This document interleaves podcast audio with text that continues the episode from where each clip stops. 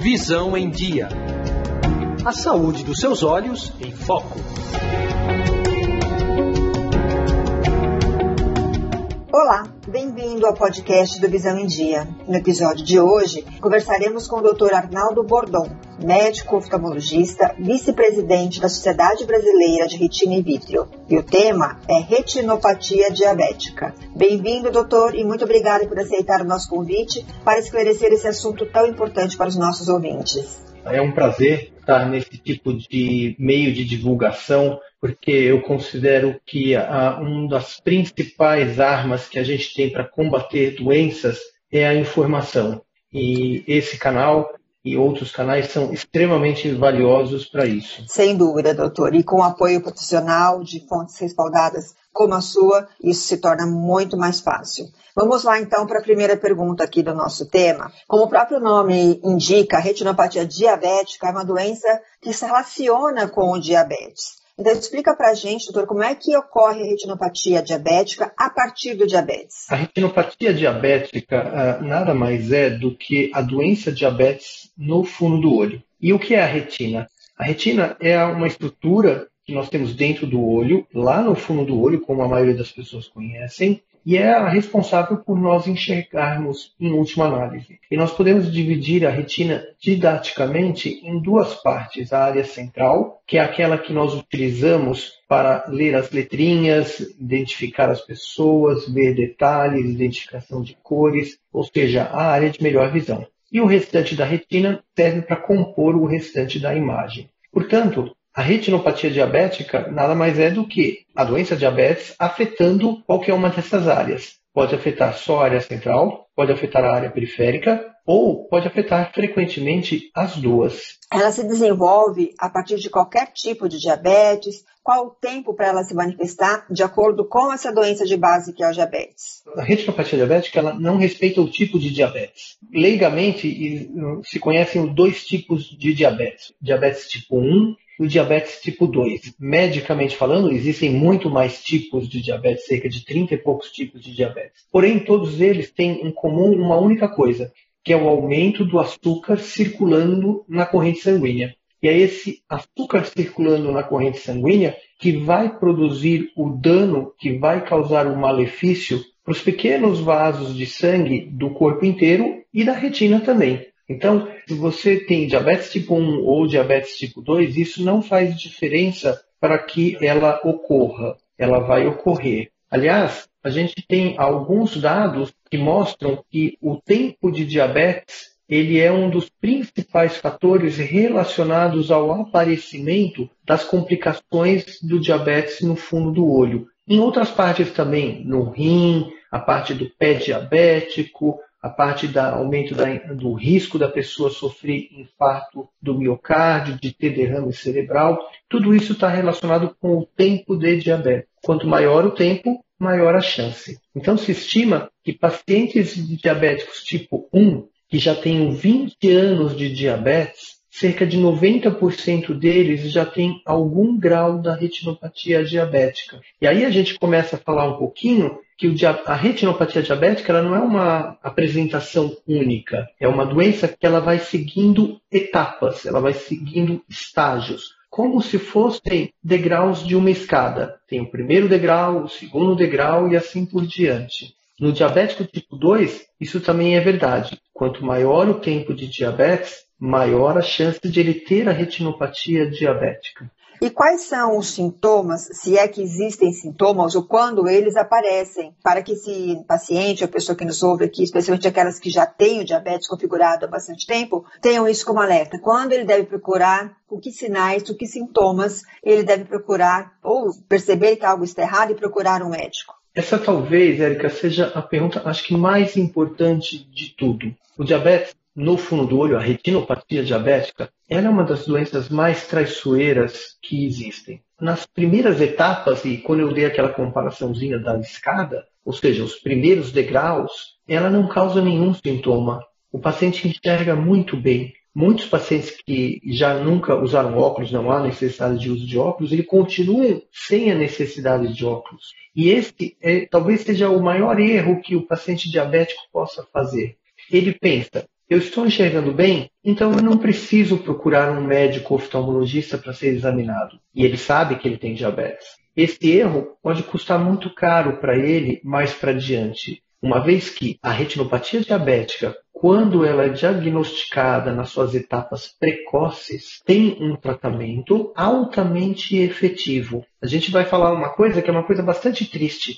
A retinopatia diabética é a principal causa de cegueira bilateral irreversível numa população economicamente ativa. E isso no mundo inteiro, não é só no Brasil. Ou seja, o Brasil está incluído. O Brasil não é exceção. O Brasil tem um número de diabéticos muito grande e, obviamente, quanto a longevidade por conta dos tratamentos do diabetes, que tornam a vida do diabético bastante longeva, elas trazem um número de anos de diabetes. E o número de anos de diabetes vai trazer a incidência da retinopatia. Esses sintomas, no início, eles estão ausentes. Quando o paciente começa a sentir algum sintoma, significa que a doença já está mais avançada no olho. Não quer dizer que não há tratamento para isso. Em alguns casos, infelizmente, sim. Porém, nós estamos lidando com uma fase mais avançada. Nós estamos lidando com doenças mais graves. Nós temos, por exemplo, pacientes que chegam, às vezes, num exame de rotina e nós examinamos, é feito o exame com a dilatação pupilar, se examina o fundo do olho e a gente constata que o paciente tem diabetes. E ele não sabe que tem diabetes. E aí ele fala assim: não, mas doutor, eu não tenho diabetes. E aí nós perguntamos: você já fez algum exame de sangue para ver? Não, porque eu não sinto nada. Eu nunca procurei porque eu não sinto absolutamente nada, nem nos olhos, nem no corpo. Eu trabalho, corro, eu estudo, eu faço tudo da minha vida sem ter nenhum sintoma. E aí a gente pede um exame de sangue, e aí no exame de sangue constata que ele é diabético. E mais ainda, quando o diabetes chega no fundo do olho, ele precisa de pelo menos de 10 a 12 anos para chegar no fundo do olho. Ou seja, aquele paciente que nós diagnosticamos que ele tinha diabetes através de um exame do fundo do olho, ele não sabia ser diabético e ele já é diabético por pelo menos 10 a 12 anos. Isso mostra quanto esta doença ela é traiçoeira, o quanto ela não dá sintoma para o paciente. E isso é o maior problema que nós temos atualmente em saúde pública. A pessoa não sabe que tem, portanto ela não controla a doença. Ela não controlando a doença, a doença vai atingir, depois de uma década, uma década e pouco, as complicações secundárias. E a retinopatia diabética é uma delas. Então a gente diagnostica às vezes casos já muito avançados sem que o paciente soubesse que era diabético. Isso é muito grave. E essas informações que o doutor nos traz são importantes para mostrar o quanto a prevenção é sempre o melhor caminho. E a prevenção só se dá quando a gente procura uma investigação antes de qualquer sintoma. Porque, como você colocou, a retinopatia diabética, como outras doenças e a própria diabetes, pode demorar muito a dar um sintoma e um sinal. E quando esse sintoma de fato se instalar, pode ser tarde demais, como no caso da retinopatia diabética, que incorre na perda da visão total e de forma irreversível, ou seja, sem possibilidade de voltar a enxergar. E doutor, quando a gente fala aqui sobre diagnóstico, Traz para a gente, por favor, quais são os exames necessários e aí eu queria também que você me ajudasse a explicar um pouquinho sobre a atuação do retinólogo. Você faz parte de uma sociedade de retina in vitro, então, que estuda uma estrutura em particular deste olho. Eu acho importante a gente também esclarecer porque muitas vezes, assim como com outras especialidades, não tem a ver com competência, mas tem a ver com foco de atuação. A gente vai no médico que ele é mais generalista ou focado em outras áreas dentro de uma especialidade.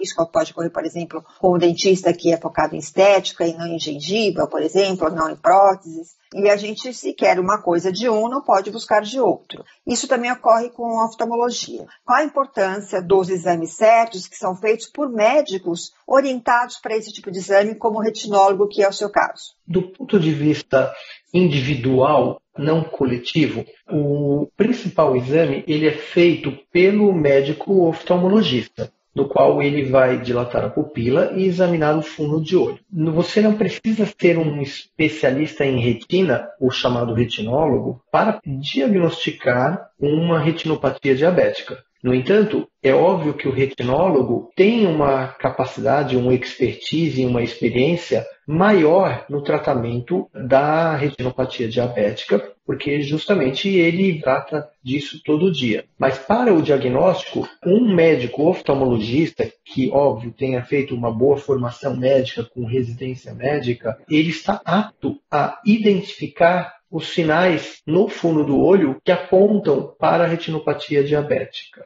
Do ponto de vista de saúde pública, o médico continua sendo extremamente importante. E em alguns lugares do Brasil, existem alguns programas de rastreamento através de, vamos por entre aspas, telemedicina. O que, na verdade, não seria só o falar com o paciente, não é o suficiente para estabelecer o diagnóstico. A gente precisa examinar o paciente. E o exame pode ser feito pelo médico oftalmologista ou pode ser feito por meio de fotografias do fundo do olho, e essas fotografias são interpretadas por médico oftalmologista. O médico oftalmologista sempre está presente nesse diagnóstico. Então, isso do ponto de vista de saúde pública, às vezes ele é muito bom, porque se você tem uma localidade que é menor, ela está desprovida de um retinólogo especificamente, né? O Brasil tem vários municípios muito pequenos, porém, se você pode ter um rastreamento de pacientes com retinopatia e aqueles pacientes que são identificados com a retinopatia ou suspeita da retinopatia, eles serem encaminhados a um centro de referência especializado. Essas são as duas formas, mas de qualquer maneira, a interpretação médica, ou seja, o que o médico vê no fundo do olho, seja direta ou indiretamente, é o principal meio de diagnóstico. E é um exame muito tranquilo de fazer, não é um exame que traz transtornos para o paciente. E uma pergunta, então, ou uma orientação, melhor falando, é que independente então desta especialização da atuação do retinólogo no primeiro momento para o diagnóstico, o que a gente precisa ter em mente é que é importante fazer um exame de fundo de olho para identificar essa doença. Não é um exame de refração, ou seja, vai medir grau, vai medir capacidade de enxergar, mas é um exame que tem um, uma outra característica que qualquer oftalmologista, diante do recurso dentro do consultório, vai fazer este exame de fundo de olho, que seria o primeiro diagnóstico, é isso? Exatamente. E o exame de fundo do olho, em todas as escolas de residência médica, o exame de fundo de olho é uma parte obrigatória do exame oftalmológico. Ou seja, se o paciente vem, por exemplo, para mim para fazer uma avaliação para óculos, por exemplo, ele quer trocar o óculos dele, ou saber se ele precisa de óculos, eu sempre dilato a pupila e examino o fundo do olho, mesmo que ele não tenha queixa nenhum. E uma das coisas que também é bastante importante de alerta para o paciente é o antecedente de diabetes na família. Então, a gente pega muito paciente que ele sabe que o pai teve diabetes, a mãe teve diabetes, ou o irmão teve diabetes, a família tem diabetes próxima principalmente, e ele acaba não fazendo exames periódicos de sangue para saber se ele tem diabetes. Isso é uma coisa frequente. Então, é um outro parâmetro que o paciente que não tem diabetes ou ele não sabe que tem diabetes, mas se ele tiver familiar que tem diabetes, ele tem que ter anualmente fazer um exame de sangue, que é um exame simples, que é a medida do açúcar no sangue, que é a glicemia, e com isso saber se ele está apresentando a doença ou não. Como nós falamos antes, não espere a doença bater na porta, tocar a campainha e falar estou aqui, dando algum sintoma. Porque quando ela faz isso, ela já está avançada. E aí entra quando que o paciente precisa fazer esse exame a primeira vez. Eu acho que essa é uma pergunta que todos precisam saber, né? Uma resposta. O paciente que é diabético tipo 1, o diabetes tipo 1, pela doença ser muito florida e o diagnóstico ser quase que imediato, você sabe exatamente o dia que o paciente se tornou diabético tipo 1, a gente tem certeza do início do diabetes. Portanto, o primeiro exame de fundo do olho, isso dado pela Sociedade Brasileira de Retina in Vitro, isso também recomendado pelo Conselho Brasileiro de Oftalmologia, pela Academia Americana de Oftalmologia, ou seja, todas as entidades mundiais da especialidade, elas recomendam que o primeiro exame seja feito após cinco anos de doença. Já no diabético tipo 2, isso muda completamente. Como o diabético tipo 2 ele pode ter a doença silenciosa por anos ele não sabia que era diabético, quando ele descobre ser diabético, nós recomendamos que, ao diagnóstico, ele seja examinado do fundo do olho, uma vez que a gente não sabe há quanto tempo ele é diabético. Dois conceitos muito separados dependendo do tipo de diabetes. E uma vez identificado a doença, a retinopatia diabética, a gente vai entrar então nas indicações de tratamento que eu acredito que vai ser orientado de acordo com o grau, o que a gente controla em termos de avanço dessa doença. Quais são as linhas de tratamento em termos de medicamentos orais ou injetáveis, procedimentos? Quais são assim a linha básica de indicação que, claro, vai ser orientado de acordo com o perfil de cada paciente? O tratamento da retinopatia diabética começa, em primeiro lugar, com o controle do diabetes. Um parênteses nessa minha resposta, eu falei que o tempo de diabetes é um dos principais fatores para o aparecimento da retinopatia diabética. Quanto mais tempo, maior a chance. O segundo fator que está envolvido no aparecimento da retinopatia diabética e na sua severidade é o controle do diabetes ao longo desse tempo. Eu tenho pacientes com 25 anos de diabetes que controlam o diabetes desde que descobriram, ou seja, ao longo desses 25 anos, que praticamente não têm retinopatia diabética. Eles têm o tempo, mas eles tiveram um ótimo controle ao longo desse tempo todo. Quando a gente diagnostica que o paciente já tem a retinopatia diabética, a primeira coisa que nós falamos é, além do que eu vou fazer nos seus olhos, você precisa controlar o diabetes. Então, o controle do diabetes, ele é a peça fundamental para o tratamento dessa doença. Afinal de contas, é o diabetes que está martelando a retina. Se eu não controlo a causa, como que eu vou conseguir um bom sucesso para a consequência que é a retinopatia diabética? Eu estou ali chegando gelo e, e eu não estou cuidando da base desse gelo para manter ele intacto, né? Exatamente. A doença de base é o principal. A retinopatia está relacionada também com outros problemas que o paciente possa ter junto, e é frequente que o paciente diabético tenha. A hipertensão arterial e a hiperlipidemia, que é o aumento da gordura no sangue, vamos dizer assim. Então, o controle dessas três coisas, o diabetes, a hipertensão arterial e da gordura sanguínea, também fazem parte do tratamento da retinopatia. E aí, conforme o estágio da retinopatia, por exemplo, nas, nos estágios iniciais, um bom controle do diabetes é o suficiente para impedir a progressão. Já existem, isso obviamente já bem estudado na medicina, é ponto pacífico, né? Quando a retinopatia atinge um determinado estágio na nossa classificação, esse tratamento pode ser feito com laser, pode ser feito através de medicações injetáveis, pode ser feito com uma associação dos dois ou por cirurgia. É óbvio que quando o paciente chega a necessitar de cirurgia, é porque a doença está muito avançada. O que eu digo para o meu paciente diabético é: eu gostaria que você nunca precise de cirurgia para retinopatia diabética. Porque se você chegar nessa fase de cirurgia, é porque nós estamos com uma complicação muito grande. Embora a cirurgia possa ter bastante sucesso em termos de recuperação, nós sabemos que, infelizmente, já existe uma perda parcial de visão que não é reversível. A cirurgia vai simplesmente impedir que essa perda ocorra por completo. E existem muitos casos que nem a cirurgia é possível oferecer para o paciente e nós temos que dar a notícia talvez mais triste que um médico oftalmologista pode dar para um paciente é que ele perdeu a visão, é irreversível e não há mais nada que fazer. Como o diabetes ocorre nos dois olhos, então você imagina o tamanho do peso dessa notícia para o médico e principalmente para o paciente. Muito importante essa colocação, doutor. Eu acredito que em meio a tudo isso que você vivencia no seu consultório, né, e até nos estudos que vocês promovem, os congressos que vocês, onde vocês explanam os casos, eu acho que você deve, deve ter ali como um maior desafio ou missão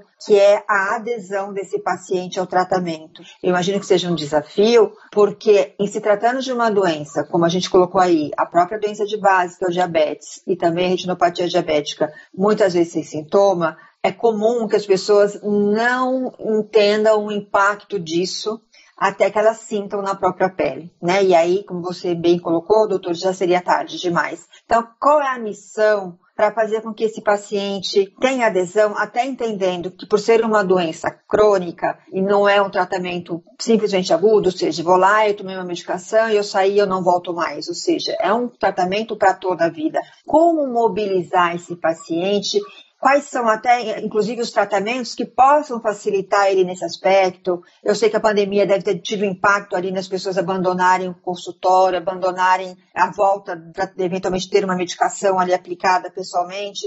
Como é que foi esse cenário e é esse cenário para vocês da adesão ao paciente para que ele realmente entenda a importância dele estar regularmente acompanhando e medicando este problema? Nós, médicos oftalmologistas, sofremos da mesma maneira que os médicos endocrinologistas ou clínicos que cuidam do diabetes. A adesão do paciente ao tratamento, por ser uma doença crônica, é uma coisa extremamente complicada. Ainda mais que nos primeiros anos, durante às vezes décadas, o paciente se sente muito bem, ou seja, ele não tem sintoma. E é uma tendência do ser humano, porque ele não tem sintoma, então está tudo bem. Não é bem verdade, não funciona assim. Aí vem a segunda parte, que é o que? A educação continuada, a informação continuada, na qual você tem que prover isso para a pessoa, não só o médico, mas eu acho que campanhas e, de novo, canais como esses são extremamente importantes para que o paciente tenha consciência de que com diabetes não dá para levar tranquilo, não dá para levar de boa e achar que está tudo bem. Não dá para desrespeitar ou, como a gente fala, ah, não, bom, eu começo o regime só na segunda-feira. Não, segunda-feira eu começo o regime. E sempre é só na segunda que começa. E aí passam-se anos descontrolados. Então,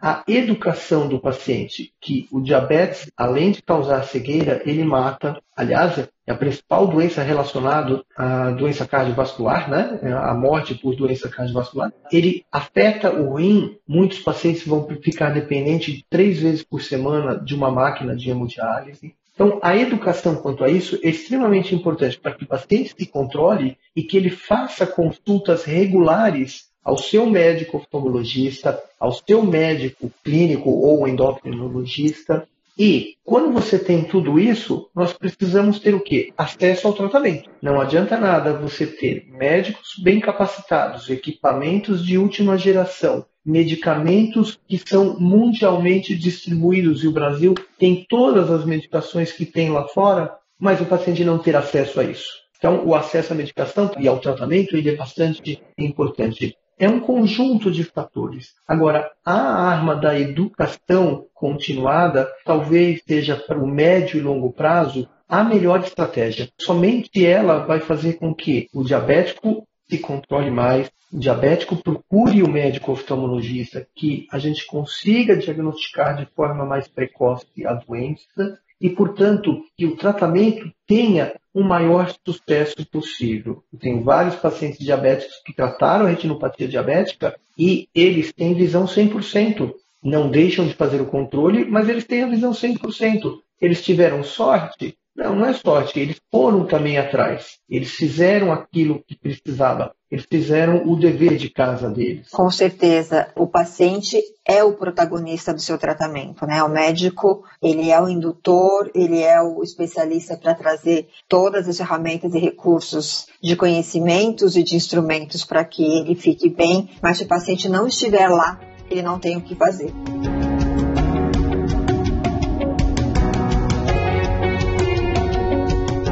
A gente está encerrando aqui a nossa conversa e antes de eu me despedir, eu gostaria que você deixasse uma mensagem, justamente, acho que muito aqui já está subentendido, mas para a gente concluir, resumir aqui uma mensagem para quem nos ouve hoje, no sentido de prevenção, adesão e preservação deste olho, do nosso olhar, da nossa visão diante das nossas boas práticas, né, junto com os profissionais de saúde.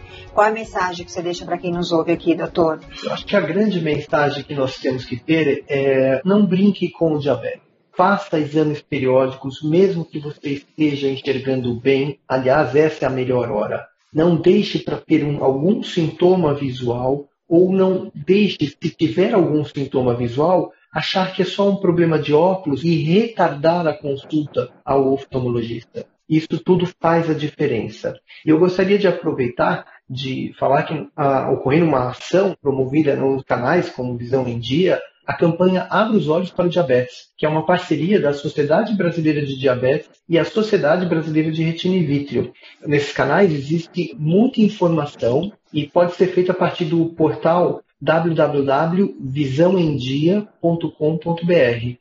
Tem uma página dedicada à campanha. Lembrar que novembro é o novembro azul, não é só da próstata, é o novembro azul do diabetes. Dia 14 de novembro é o Dia Mundial do Diabetes. Essa conscientização do que o diabetes pode fazer para o corpo e para a visão é extremamente importante. Fiquem atentos, não deixem procurar tardiamente o seu médico. Recado super dado. Acessem os canais do Visão em Dia, tanto o portal como as redes sociais. Nós estamos realmente com uma frente muito importante, respaldada pela SBD e pela SBRV, como o doutor bem colocou, que são fontes científicas que trazem a ciência com evidência para que a gente se cuide, se oriente, se informe. Informação é saúde e é com base nessa boa informação, séria, correta, ética, que a gente vai atrás de tratamentos corretos e a gente preserva essa nossa visão. E essa campanha traz tudo isso aí para a gente se informar e ter autonomia, ter entendimento e buscar ajuda e seguir nessa ajuda que é o mais importante. Então, agradeço mais uma vez, doutor, pela sua disponibilidade, pelos seus esclarecimentos aqui e me despeço também dos nossos ouvintes, pedindo para que continue seguindo os nossos canais, porque a gente sempre traz aqui um assunto novo e pertinente relacionado à saúde da visão, para que a gente continue enxergando a vida como ela precisa ser enxergada, com o que tem de melhor. Obrigada, doutor. Muito obrigado a você, Erika, e muito obrigado a todos os ouvintes. Tchau, tchau, e até o próximo episódio da Visão em Dia. Visão em Dia. A saúde dos seus olhos em foco.